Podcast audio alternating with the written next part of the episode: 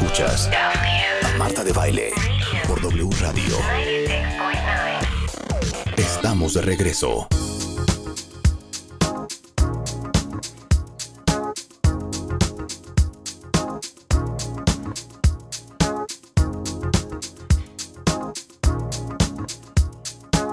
Estamos de regreso. Perdón, en W Radio, con Teledio. No, No, te me vayas, Roberto. ganes. Dijo Marta Ay, que no te diga. Rebeca, grosera. Uno tiene que estar ojo al Marta. Cristo. ¿Qué? Se quiere ir Oye. Roberto, que no se vaya. No, Roberto, espérate. Porque nos acaba de confesar Tere. también que no cree en el amor. A ver, Tera acaba de decir una cosa bien fuerte que dejó a medio Espera, tengo que hacer una Twitter y escala, ¿me Facebook permites? Shuke. A ver, Ya se va, Tere, ¿eh? Pero bueno. ¿Cómo que no crees en el amor? No, no, no. Mira, eh, vamos a arrancar con el tema. Yo ¿Supiste creo que te cité el jueves pasado en mi conferencia? Estoy muy contenta. No estaba en México. No estaba sé. en México, pero me Pero enteré por dije- varias salas y me siento profundamente, eh, y lo estoy diciendo en serio, conmovida y agradecida y contenta. Porque dije, como dice Tere, si no tienes una pareja que te suma en todo sentido en tu vida y por el contrario te resta, pues vayan y cómprense unos tenis y salgan corriendo. Sí, sí. Pero ¿cómo que no crees en el amor? No, fíjate que he estado en este estudio de campo que me fui unos días a, a trabajar fuera de la Ciudad de México.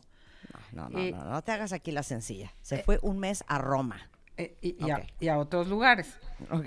Entonces, esta cosa de decir, ¿sabes qué? Un día que estaba ahí medio trabajando efectivamente, y dije, es que el amor no existe, por eso la gente sufre, porque quiere encontrar el amor. El amor no existe. El amor es un concepto, el amor es una teoría, el amor es una idealización que nos han enseñado de generación en generación a colgarle 200 esferas. Entonces yo busco eso, no lo encuentro, me frustro. Lo que sí existe, y voy a citar aquí a un investigador, psicólogo estadounidense que se llama Roberto Stenberg, que es el amor, existen tipos de amores, existen espacios amorosos, existen personas a las que amas de determinada forma en determinado momento. Pero si yo busco la idea generalizada del amor, me voy a estar topando constantemente con una imposibilidad y con una frustración, porque el amor es un concepto, es una idea, nos sirve como para entender distintas cualidades, pero siempre digo, es como la luz, que en el momento que se descompone ese rayo blanco en todos los otros colores, habla qué incluye y qué combinaciones haces de esos distintos colores que son los que forman la luz blanca. Enamoramiento, pasión, compromiso, estabilidad, eh, intimidad. ¿Qué le pones? ¿Cómo barajeas esas características y cuáles quieres y necesitas en determinado momento a diferente ed- edad? Porque no es lo mismo lo que requieres cuando estás eh, a los 26 años que quieres dejar la casa de tus padres, que a, lo, a que a mi edad, ¿no? Que soy bien joven, que ya vivo sola prácticamente, que no necesito mantener a nadie, que no necesito que me mantengan. O sea, ¿qué requieres? Y ahí es donde tenemos que hacer un trabajo personal, porque el amor es como una historia y tenemos distinta, la vida es una narración. Y a lo largo de nuestra vida construimos distintas historias con distintos guiones y por lo tanto con distintas tramas. Y tenemos que decir, e- hoy en dónde estoy. Por Justo eso- para lo que eso- decías, Marta, para que eso me sume. Y no Claro. solo para que me sume, para que yo le sume al otro. Pero por eso eh, eh, yo cité también el, el día de la conferencia del jueves pasado de cómo lograr la vida que quieres, en la parte donde hablo del amor, cité a Ariel Grunwald, nuestro maestro de Cábala. Porque Ariel un día me dijo una cosa que creo que es un poco lo que estás diciendo tú. La mayoría de los seres humanos estamos en una relación con nuestro proceso. Qué interesante.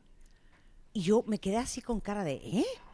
Y cuando me cayó el 20 dije, claro, esto quiere decir que tú estás en una relación con una persona pensando que estás en una relación con esa persona, pero en realidad esa persona está contigo en una relación porque esa persona representa el proceso o la etapa del proceso en el que tú estás en tu vida y en el Absolutamente. que ella está. ¿Me, me explico? No es una joya. Absolutamente. Es una Entonces, joya.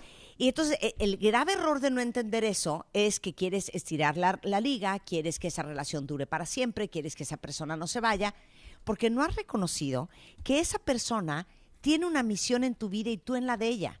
Que a veces va a durar dos semanas, a veces o nueve meses, a veces años. Y a veces para muchos, muchos, muchos años más y para toda la vida.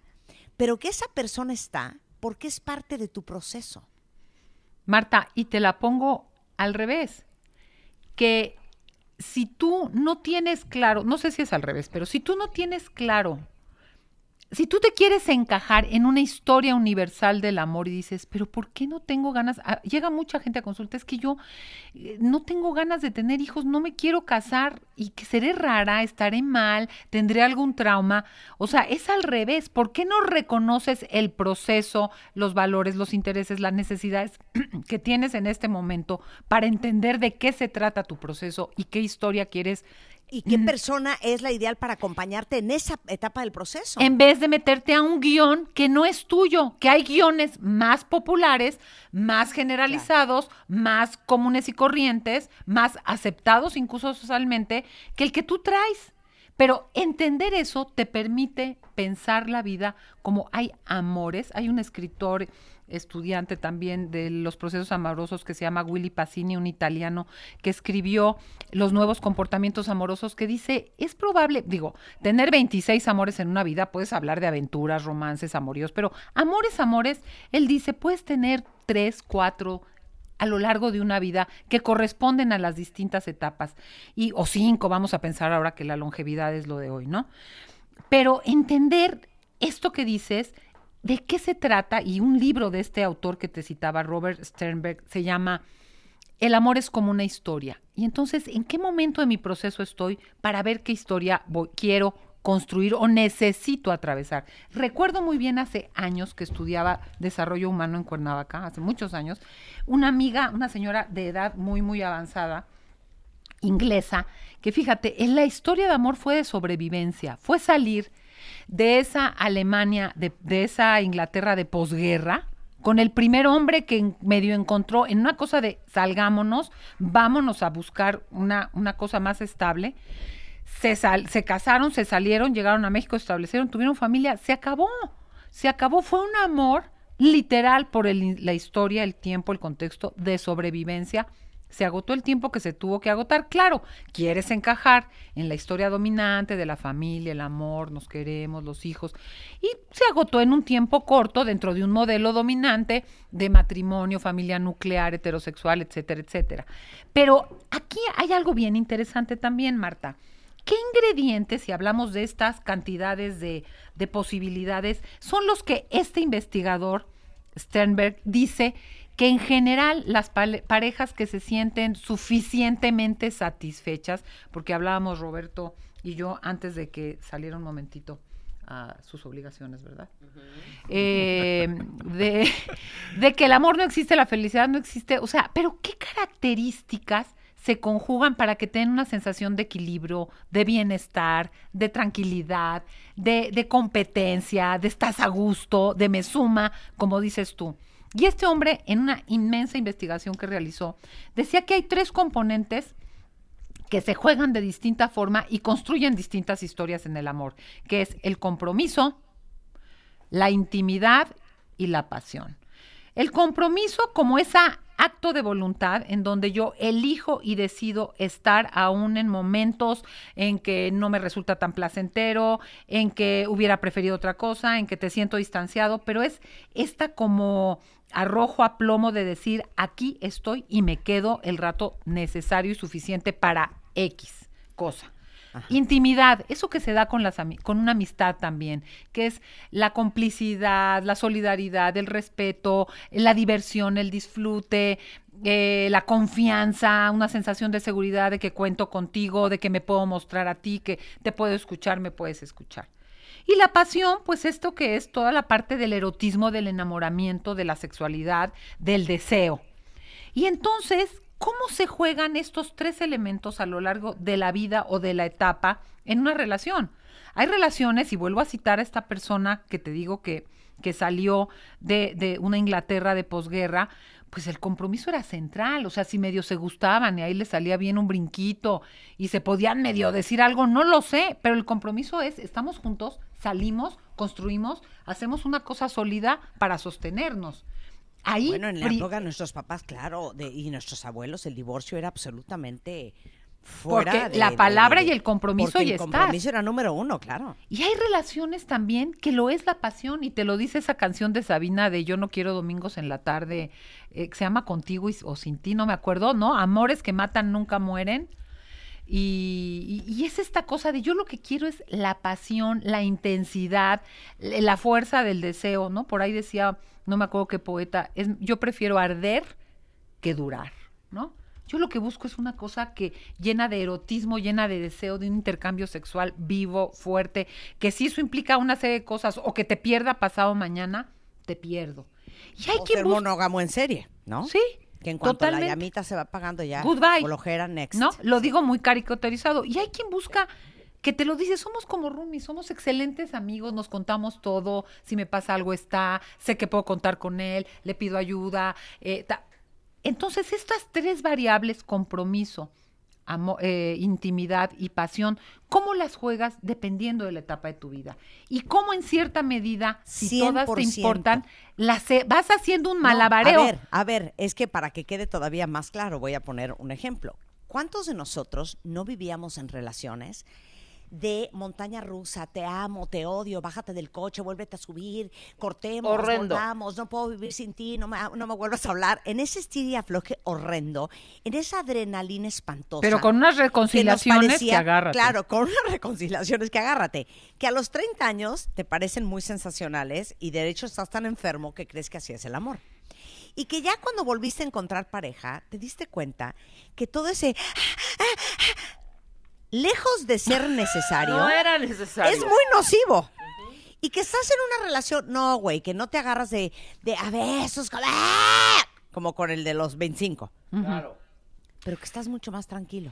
Marta, pero acabas Pero Y a de... los tengo una pregunta 25, para ti, Tere. esta relación de hoy, dirías, qué flojera de relación, güey. Todo está bien. No hay esos Pero zafarranchos, te agrego esas algo, pasiones y ese... Pero te agrego ¿No? algo, Marta. Acabas de decir algo muy importante. Tiene que ver la edad, claro, porque quieres distintas cosas en las distintas etapas evolutivas que aparte cabalgan con tu, tu situación física, guion hormonal. Quieres cosas distintas. Tiene mucho que ver tu desarrollo y tu madurez, claro. Pero yo te puedo decir que hay personas de mi edad que lo que te dicen, a mí no me cuentes, no me digas, no, no, yo no te quiero contar mis problemas. No, ni me ayudes para resolver tales cosas. Yo quiero Vamos encontrar e- esa, ¿eu? Vamos a cooperar. Yo quiero sentir ese gusto y ese deseo y ese disfrute de estar.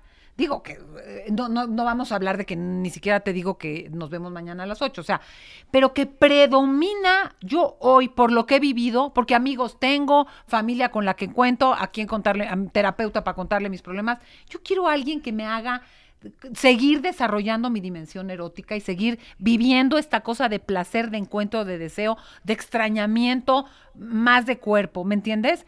Y hay quien dice, yo quiero la seguridad de saber que vamos a sacar a estos niños adelante. Y me cuentes o no me Claro, cuentes, nos salga o no nos Claro, salga el brinco, claro. yo sé que estás y que si mañana pasa esto algo porque la criatura está enferma o porque tenemos... Perdón, por- claro, regresa lo mismo que yo decía el jueves pasado. ¿Qué? Es cuestión del precio que estés dispuesta a pagar. Sí, y de lo que estás, lo que dijiste al principio, Marta, que nunca lo había visto así, lo voy a integrar, del proceso que estés viviendo. Para mí hoy es un valor sacar a mis hijos adelante. Para mí es hoy un valor descubrirme eróticamente. Para mí hoy es un valor tener con quién rebotar, quién soy, quién quiero, a quién me acerco, etcétera, etcétera. Entonces, pero ¿cómo conjugo estas pelotas que en general en una vida de pareja satisfactoria van tomando prioridad unas que otras y no es lo mismo un amor íntimo y comprometido que pasional y no comprometido que tiene las tres cosas. ¿Cómo las juega? Y de en base, con base en eso, ¿qué tipo de historia construyo? Pero te por voy a decir que la es etapa? cañón. Se está portando muy bien Roberto, que quiere preguntar y ni Sí, siquiera pero manotea. espérate, nada más una cosa. O sea, ya, me estoy poniendo nerviosa de tanto respeto. No, no, estoy no, tan mal acostumbrada a la falta de respeto. Estoy tan acostumbrada a la falta de respeto. Ya me Pero puse nerviosa. una cosa más. Ni me Por interrumpe ni me hace caras.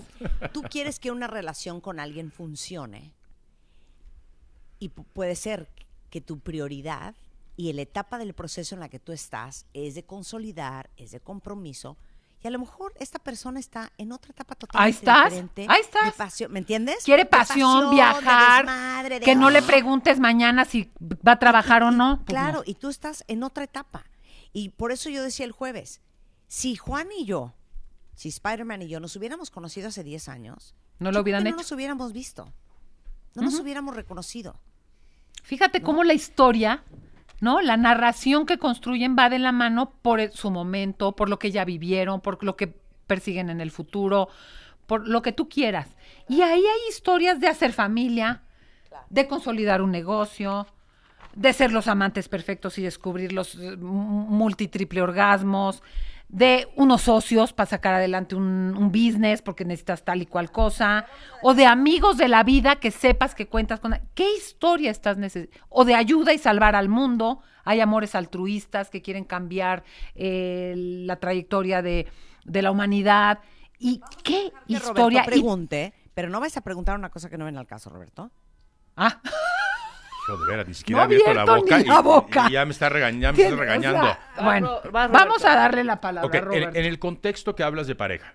Y, O sea, toqueante a. Ajá. ok, y es mal visto en nuestra sociedad porque sugiere que eres ególatra.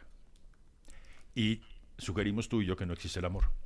El amor propio existe Mira, y es importante. Es que yo me hiciste dos sí. preguntas. Me haces la primera y luego. te- Es que la primera dice: Esto que tú dices es como egoísta. Porque entonces tú estás pensando en ti. Exacto. Bueno, uno es responsable. Yo no estoy de acuerdo. Uno es, es que mira, vamos a partir de una sociedad moralista que, ¿por qué egoísmo? La palabra egoísmo ya tiene una connotación de juicio. Eres egoísta, oye, eres realista.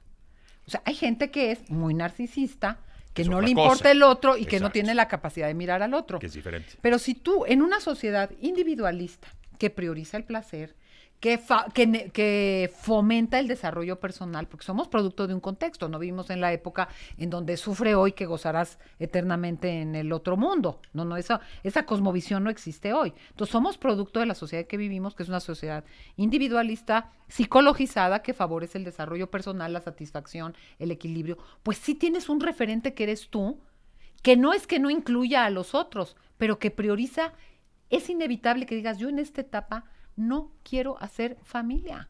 Me retracto. Yo ya no quiero hacer familia, por eso soy egoísta. Puedo hacer muchas cosas, colaborar con el bien universal, pero no quiero ser familia. ¿Con quién me sumo a este proyecto? Y en ese camino lo voy a considerar, voy a negociar, voy a priorizar ciertas cosas, voy a respetar sus diferencias. Eso no es ser egoísta, pero sí priorizo en un eje personal lo que estoy viviendo, lo que quiero lograr, lo que puedo, lo que no puedo. Claro. Ahora, sí existe el amor propio. Yo diría, es que son términos, Roberto, muy, muy de, de- de- de librillo, ¿no? Subjetivos. Sí, yo creo que sí hay una, un gusto contigo mismo, una, un cuidado a ti mismo, un conocimiento de ti mismo que te permite honrar y respetar y aceptar a veces, aunque no quieras, lo que necesitas, lo que valoras y lo que te importa, aunque vaya en contra de lo que las mayorías o tu contexto social o el momento histórico requiere. Y creo que ese respeto a uno mismo, esa consideración y aceptación de la persona que eres, es un cuidado personal que se le podría llamar amor propio, que no tiene nada que ver con el egoísmo. Te lo pregunto en, en- en el contexto de que si tú no tienes amor propio, ¿cómo esperas amar a alguien más o compartir el amor? Pero es Y que el esto amor propio implica hasta conducente- el conocimiento Esto personal. es conducente a la codependencia que existe en muchas relaciones. Porque primero estás tú, eso no es egoísmo. Si yo no estoy bien, yo no te puedo dar bienestar. No, y si yo no estoy bien, te voy a querer sacar de ti lo que yo no me puedo medio sostener o contener porque nunca estamos bien al 100, ¿verdad? Pero voy a necesitar a alguien de dónde recargarme para poder medio caminar chueco y aplastándonos y dándonos pisotones. Y Entonces, decir- ah, sí. pues ahí, sí y- no hay y- historia que puedas Claro. construir. Yo, porque yo le es- llamo relaciones de discapacitados. O sea, te Claro. necesito como una muleta. Y eso me hace sentir que estoy amando. Que te voy a decir, tenemos que reconocernos como seres carentes, porque para construir estas historias amorosas tenemos que partir que somos seres carentes. Nos falta, siempre nos falta, pero una cosa es asumir mis necesidades y construir interdependencias y otra es agarrarte a ti como mi única fuente de satisfacción. Esto se va a acabar y quiero decir tres cosas importantes. Venga, Tere. La primera es, ya va a aparecer pronto mi nuevo libro que se va que se llama Cómo reconocer a un patán. Increíble. Ya hablaremos de ¡Qué eso. joya! O sea, Ya. ¡qué joya! Marta, ¡Qué producto de cuando hablamos aquí de las patanerías, me lancé con el libro. Ese es Me uno. fascina. Segundo, hay historias que se rompen por muchas razones y se quiebran a raíz de una infidelidad. El 20 de septiembre, busquen en mis redes, voy a tener una charla café, conversaciones sobre la infidelidad y sus vicisitudes, para que quieran profundizar en la infidelidad como esa punta del iceberg que muchas veces manifiesta la insatisfacción en una relación. 20 de septiembre y pueden encontrar información en arroba te dicen, teredias.com y en Facebook Teredias Psicoterapeuta. Este 15 57 0199 son los teléfonos de psicoterapia La Montaña donde hay terapeutas para todos sabores, tamaños, costos y colores y estamos este pues a, a ver cuándo vengo y, y hablamos del patán Marta. Me fascina. Bueno, Gracias, ¿cuándo va a estar el libro? ¿Cuándo va a estar el libro? Amores hay muchos, no se casen con una sola idea. Exacto. Exacto, me encanta. ¿Cuándo va a estar el libro, Tere? No, el libro ya está empezando, ya lo están empezando a, a- A editar, no, todavía no, no. no, ya lo ¿A están empezando a distribuir. Ay, bueno, ¿Cómo ¿puedes reconocer especificar a un- bien, Ter- Tere? Pues por eso no Ay, entendimos. Rebeca, ya lo están distribuyendo en librería. Bueno, aquí lo traes. Yo lo traigo cuando ya estén todas. Perfecto. Órale, va, sensacional. Gracias, Roberto. Gracias, Tere. Gracias. Gracias, Marta. Oigan, antes de irnos, nada más les recuerdo, porque yo no sé si ustedes son como yo, no saben cómo me enchila cuando llega un amigo y me dice, ay, no, pues es que me lo compré, güey, no sabes qué maravilla, a meses sin intereses en Palacio. Y yo digo, ¿por qué no me enteré? O ya sabes de, no, lo que pasa es que hubo noches Palacio y, estuvo, no sabes las mar... ¿Por qué no me enteré? Entonces, como yo no quiero que les pase lo mismo, como se los dije al principio del programa, ya llegaron todas las colecciones de otoño al Palacio de Hierro, todo lo nuevo de todas las marcas, es ahorita o nunca cuenta Y aparte, ahorita, con la tarjeta Palacio, para todos los, los que la tengan, seis meses sin intereses y para el resto de las tarjetas bancarias, tres meses sin intereses. Aprovechen, esta es la promoción de Palacio de Hierro y de Palacio de Palacios. ¿Ya? Todo Autumn Winter.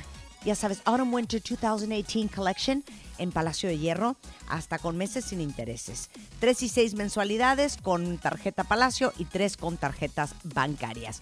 Y luego, eh, porque la semana pasada tuvimos a la gente de Sequoia, y justamente estuvimos hablando del crecimiento. Todos los papás que se quedaron preocupados porque sienten que sus hijos, niños y niñas, no están creciendo bien, eh, si su hijo es de los más chaparritos del salón, puede ser que tenga un problema que no le está permitiendo alcanzar su estatura normal. Y hay muchas causas, cada niño es diferente, pero las principales son desde factores hereditarios o enfermedades renales hasta alteraciones de las glándulas tiroides. Si tienen dudas, eh, en los especialistas y el centro con el cual hablé la semana pasada se llama Sequoia. Es un centro pediátrico exclusivo para el crecimiento infantil con doctores, pediatras, endocrinólogos, especialistas solamente en tallas bajas, todos certificados por el Consejo Mexicano de Endocrinología.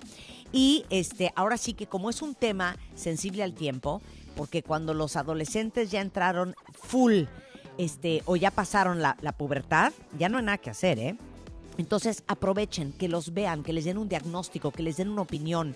El Centro Pediátrico de Crecimiento Secuoya reciben el diagnóstico de un endocrinólogo pediatra para que puedan recibir el tratamiento indicado oportuno o para ver qué es lo que tiene su hijo.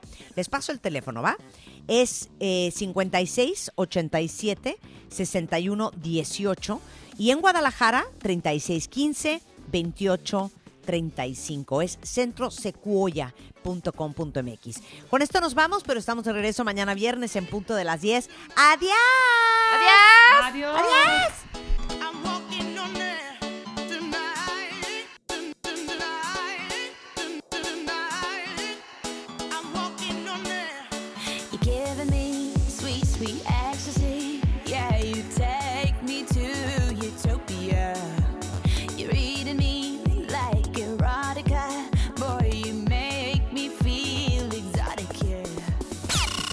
mes, en Revista MOA, Diego Luna en portada, con el poder del no. Una simple palabra que puede cambiar tus relaciones y tu vida. Diego nos cuenta que le quita el sueño y su no más difícil. Además, en tu chamba sufren de juntitis, acaba con ella. Reconoce las relaciones tóxicas y huye.